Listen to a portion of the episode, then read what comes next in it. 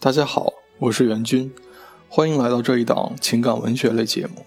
很高兴能够在这儿和你相遇，希望在未来的时光里，能够喜欢我和不佛的声音，喜欢我们分享的作品。谢谢。大家好，这里是不佛。新年伊始，万事吉祥。从今天起，我和袁军将共同为大家展现斯汤达笔下十九世纪的爱情。斯汤达本名玛丽·亨利·贝尔，是一位十九世纪的法国现实主义作家。他以准确而深刻的心理分析以及凝练的笔法闻名于世。其最被人熟知的作品当属《红与黑》和《帕尔马修道院》。然而，他在未成名之时有这样一本专著，在出版时几乎无人问津，问世后十一年只卖出了十七本。而如今，没有人不认为它是一部伟大的作品。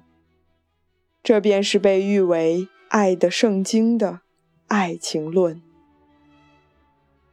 一九一八年的斯汤达已将近四十岁，他已经饱经人世沧桑，有过不少逢场作戏的男女关系，也经历了他一生中最难忘的几次恋爱失败的痛苦。特别是他在米兰那最漫长也最痛苦的一场单恋，推动了本作品的写作。斯汤达的《爱情论》不仅是一部关于爱情的哲学著作。更是一部分量十足的心理学巨著，专就爱情这种人类特定的感情做出了系统的论述和分析，充分说明了作者对此具有广博而深刻的研究。不论在文学史上还是心理学史上，这都是一部为二十世纪而写作的伟大著作，更是对斯汤达一生的展现。活过。爱过，写过。序文节选一：这部著作问世时完全没有获得成功，人们觉得它晦涩难懂，这不是没有理由的。虽然这部书论述的是爱情，但是这部小书不是小说，况且也不像小说那样引人入胜。它只是对法国极为罕见的一种强烈感情准确和科学的描述。一八二二年，作者校对了这部堪称在意大利和德国的精神游记的教样。早在观察客观事实的当天，他就将它们描述下来。他的手稿包含了关于被人们称为爱情的心灵疾病各个阶段的详尽描述。他怀着盲目的前进之心看待这部手稿，如同一个十四世纪的学者看到刚从地下挖掘出来的拉克唐斯或是肯特科斯的手稿。每逢作者遇到模糊不清、晦涩难解的段落，他总认为今日的我错了。他承认他对旧手稿极为珍视，甚至刊行了他自己再也读不懂的章节。对追求公共喝彩的人来说，这一点再狂放不过了。我把善良纯情看得高于一切，尽管我想方设法使表达清晰明了，但我无法创造奇迹。我不能使聋者复聪，也不能使古者复明。因此，我劝那些年近向达十万法郎的、既有钱又快乐的人，在翻开本书之前，赶快把书合上。特别是那些银行家、制造商、受人敬重的实业家们，即所谓那些具有杰出而积极见解的人们。那些在股票交易所或在彩票上发了大财的人，也许对本书的奥秘还能领略一二。这种发财方式是能与整天做白日梦、与游于普吕东的一幅画、莫扎特的一个乐章，或者就是你经常想念的一个女子的不同寻常的某个眼神而引起的感情冲动相通的。而那些每个周末都要向两千工人支付工钱的人，却绝不会这样来浪费他们的时间。他们的心思总是放在有利可图和有效益的事情上。如果他们有闲暇去恨的话，他们一定会恨我所说的那种白日做梦的人。他们一定愿意把那种人当作他们开心取乐的嘲笑对象。那种人竟然把一种见解看得比一千法郎的钱袋还重，实在叫腰缠万贯的实业家们百思不得其解。我的书也不易于那些勤奋好学的年轻人阅读。实业家一年赚十万法郎，而他们却在同一年里学会了现代希腊语。就在他们颇感自豪之际，又萌发了想再学阿拉伯语之念。有些人从未因某些莫名其妙的原因，倒不是因为虚荣，而是怕在沙龙里泄露出来会感到羞愧难当，而痛苦不堪。我恳请这些人别翻开这本书。我从心底讨厌有些女人，她们在这些沙龙里没完没了的搔首弄姿，强烈的吸引人们的注意力。我偶尔在某一时刻发现某几个女人。她们竟然不知道，她们目前表现的感情究竟是合乎自然的，还是矫揉造作的。这些女人怎么能对真正情感的描述做出判断呢？这本书的确是他们深恶痛绝的东西。他们已把作者污蔑为一个卑鄙无耻的人。当你想到年轻时的某些行动时，你会突然感到羞赧吗？你曾经因为灵魂软弱而做过蠢事，而且并不是因为在沙龙里众目睽睽之下，而恰恰是因为在沙龙里个别人眼中显得荒谬可笑而引咎自责吗？二十六岁时诚心诚意地爱上一个钟情于另一个男人的女子，或者在进入你以为爱上的女人所在的沙龙。难道只想在他的眼里察觉他每时每刻对你有何感想，而想不到要通过自己的眼睛传达你对他的爱吗？这些将是我向读者要求的先决条件。这些对大量微妙而罕见的感情的描述，在有实际想法的男人看来，似乎是模糊不清的。要想让他们看得清清楚楚，我该做些什么呢？只好向他们宣布书价上涨五十升丁，或者宣布哥伦比亚关税税则的改动。可以说，本书用数学方式简单的、合理的阐述了轮番出现、笼统的说叫做爱的激情的各种不同感情。请想象一个用白粉笔在一大块大石板上画的相当复杂的几何学图形。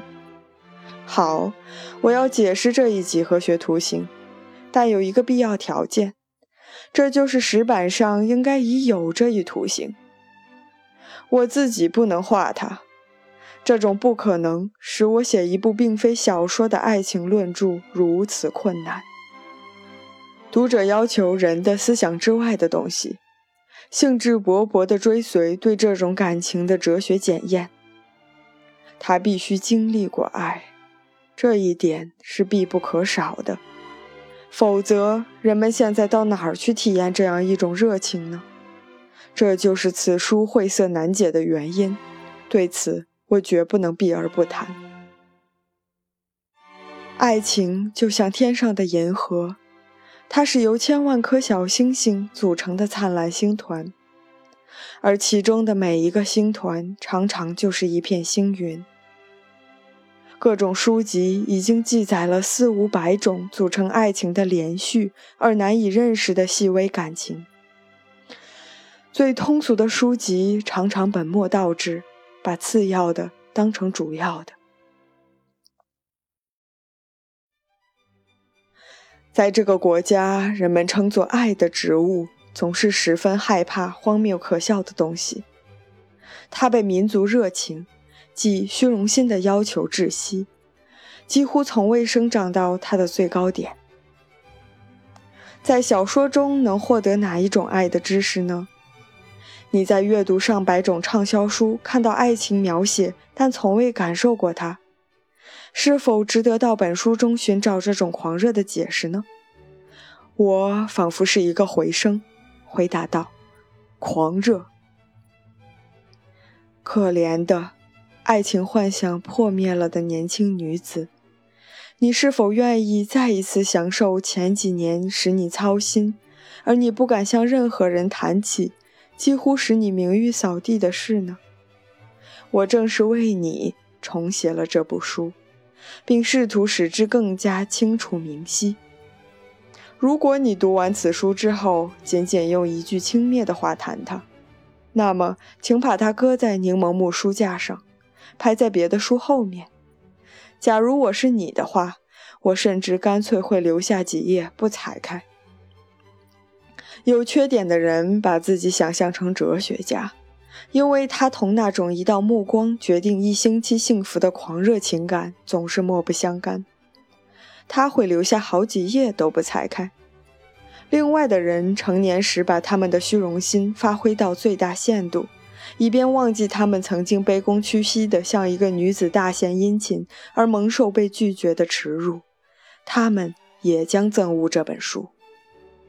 在许多曾经以不同理由，但总是一样愤怒地谴责这本书的聪明人中，只有那些我觉得可笑的人才具有双重虚荣心：一方面吹嘘自己始终没有恋人的弱点，另一方面却具有相当的洞察力，先行判断一部哲学论著的真实程度。这部论著只是对这些弱点的一种细致入微的描述。严肃认真的人享有明智而无浪漫色彩的美誉，更容易理解一部小说，胜过理解一部哲学著作。作者在这部著作中冷峻地描写了叫做“爱”的心灵疾病的不同阶段。小说在某些方面使他们感动，但是提到某一部哲学著作，这些自作聪明的人如同瞎子，请人为他们读博物馆中关于藏画的描述。他们会对作者说：“先生，您得承认，您的作品太难理解了。”假如这些瞎子是聪明人，长期以来有这样一种傲气，高傲地宣称自己心明眼亮，情况会怎样呢？可怜的作者将会受到粗暴的对待，这恰恰是作者在本书出版时遇到的情景。出版的好些书，现已为那些被虚荣心激怒的聪明过头的人烧毁了。我且不谈这些屈辱，也没有因为他们的疯狂而不讨人喜欢。他们宣布作者粗俗不道德，为平民百姓而写作，是一个危险分子等等。如果文学不是风行一时的东西，如果本书为之而写的人心甘情愿地注意此书，文学该有多么幸运！而现在，天才必须对人们谨慎从事，他们甚至不应想到他们，否则就有损于自己的身份。这对伟大的诗人本身来说，实在糟糕透顶。一个行政法院参事。一个织造厂厂主，或者一个精明的银行家，一生勤勉活跃，非常受人尊敬，讲究实际，不会在温柔的感情方面得到报偿的，但他们在财富方面却可以得到报偿。这些老爷的心逐渐变得冷酷无情，他们的心里全是实际的、有利可图的事。他们丧失了对一种感情的理解感受力，这种感情尤其要求人们有闲暇，并且使人完全不能从事任何理性的和连续的活动。这篇序文的全部目的在于声明：本书可惜只能被那些有足够的余暇干下可笑的事的人们读懂。许多人将会觉得自己受到伤害。那么，我希望他们不要再读下去。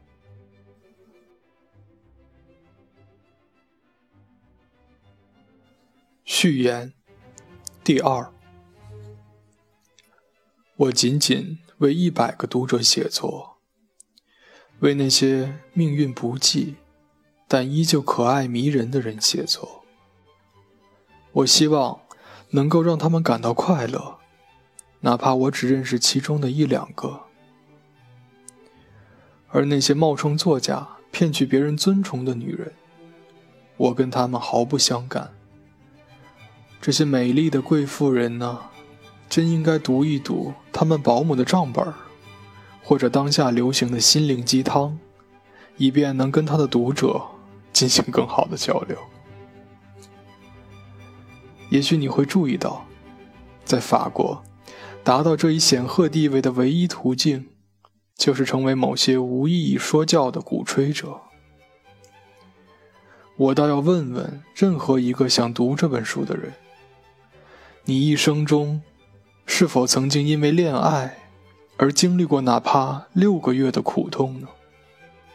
或者，在你漫长的生命旅途中，从未经历过别的痛苦，而只是想到一两次的诉讼，一两次的落选，或者在聚会中不那么美妙的尴尬呢？我要继续提问。最近一年。你是否读过那些迫使你思考的文字呢？比如卢梭的《埃米尔》，或者蒙恬的随笔集。假如你从未因刚强人的软弱而感到不幸，假如你违反自然，没有边读书边思考的习惯，那么这本书反而会成为你的累赘，因为它使你怀疑一种你从不了解的。幸福的所在，而这种幸福，就清清楚楚的摆在那里。